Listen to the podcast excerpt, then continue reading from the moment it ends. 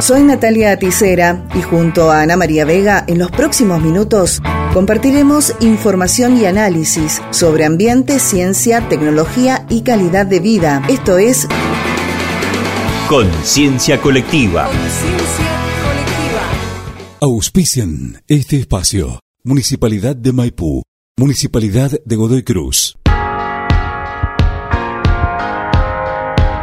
El año pasado, a fines de, año, estuvo aquí en la, en la provincia la titular del CONICET, eh, quien, bueno, vino a inaugurar obras y a anunciar también otra serie de inversiones.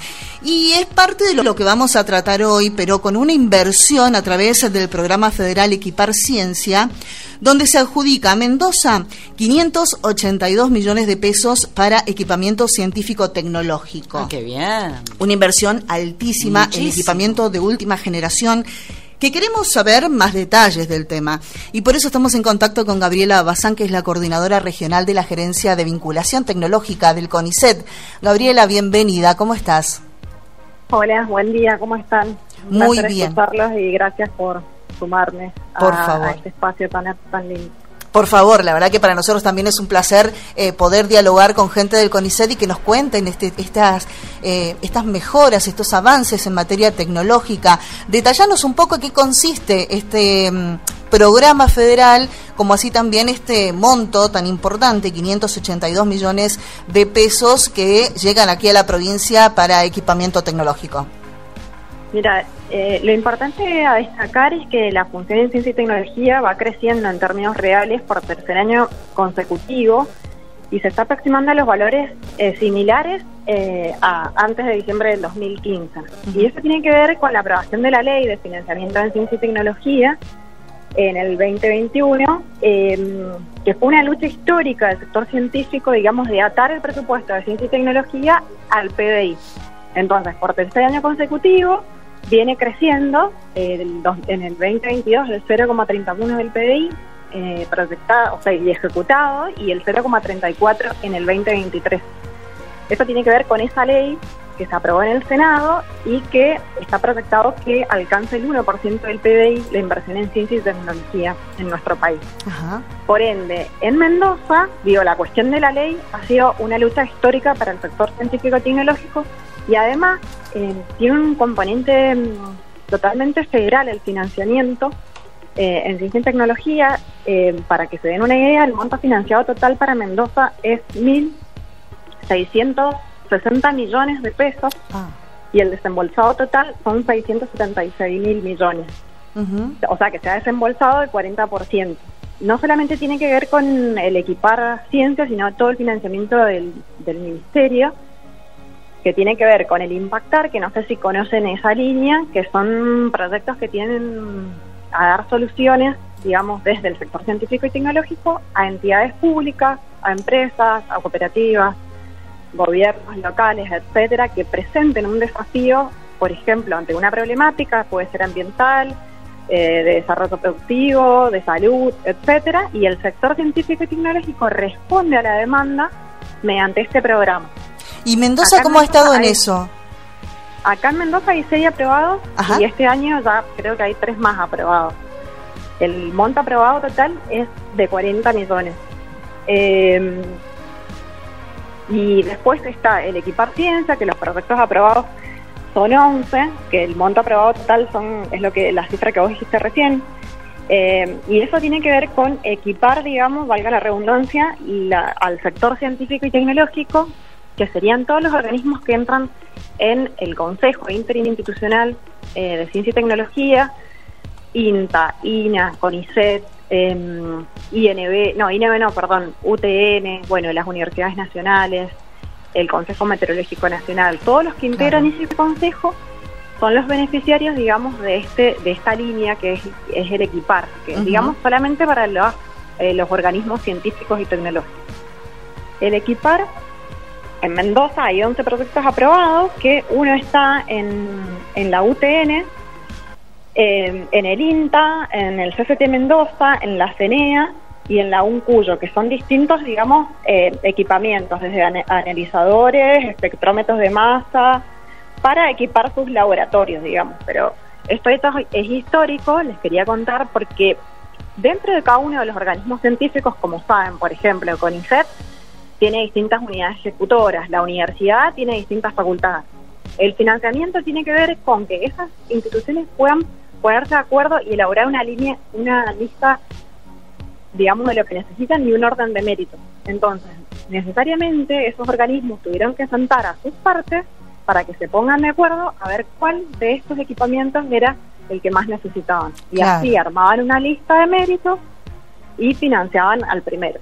Claro, ahora, Gabriel. es muy importante. Sí. sí.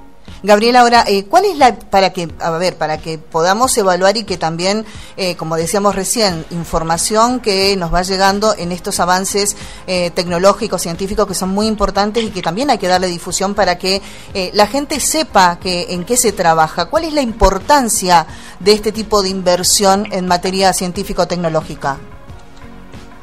Mira, yo creo que a partir de la pandemia o sea, el sector científico y tecnológico ha tenido un protagonismo central en nuestro país.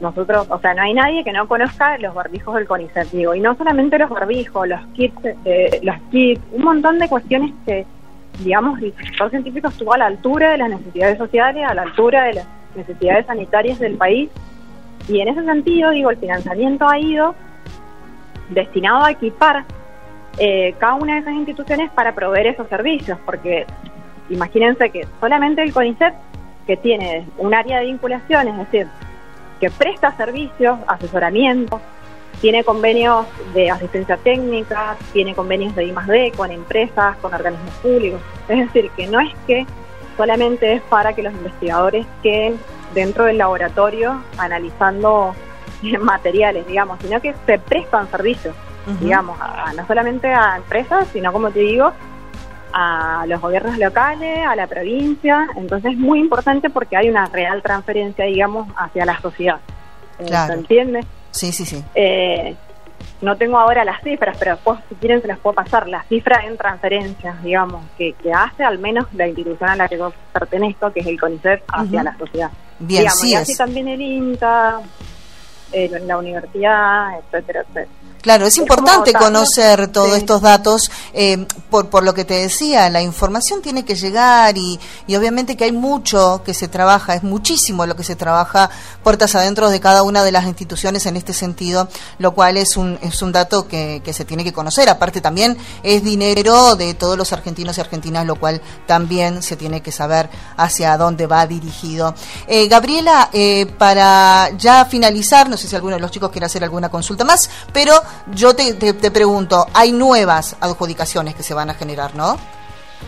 Sí, y hay una muy importante que ya, digamos, se financió, que no sé si lo conocen, que era una línea de CITES, que son centros interinstitucionales en temas estratégicos, donde tenía que haber al menos em, la interinstitucionalidad, digamos, del sector científico, que Mendoza ganó uno de estos CITES, que son casi 500 millones de pesos, financiados por el BID, y el nuestro es un centro de tecnología para, del conocimiento para la sustentabilidad vitivinícola y agroindustrial con énfasis en los recursos hídricos, que ese sitio se va a instalar en el INB, eh, ya está aprobado y es en conjunto con CONICET Mendoza, con UTN, con el Instituto Nacional del Agua, el INA y el INB.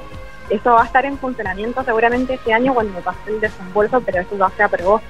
Claro. Eh, y siguen abiertas todas las convocatorias del Ministerio, absolutamente todas, el impactar, el construir, eh, todas las que he ido mencionando están abiertas, las convocatorias, para, para presentarse, tanto organismos públicos o los mismos organismos científicos. Bien, bien. No, no está ninguna línea cerrada, digamos.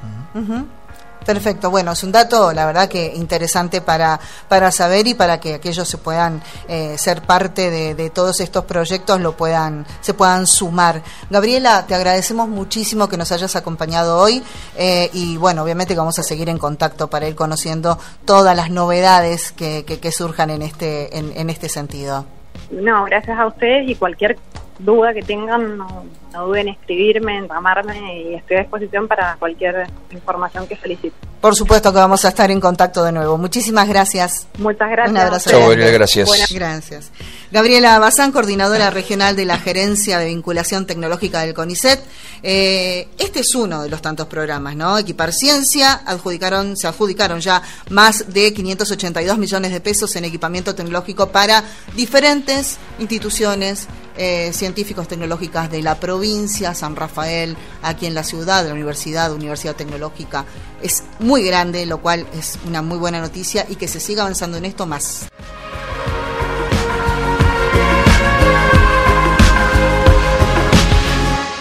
Auspiciaron este espacio. Municipalidad de Maipú, Municipalidad de Godoy Cruz.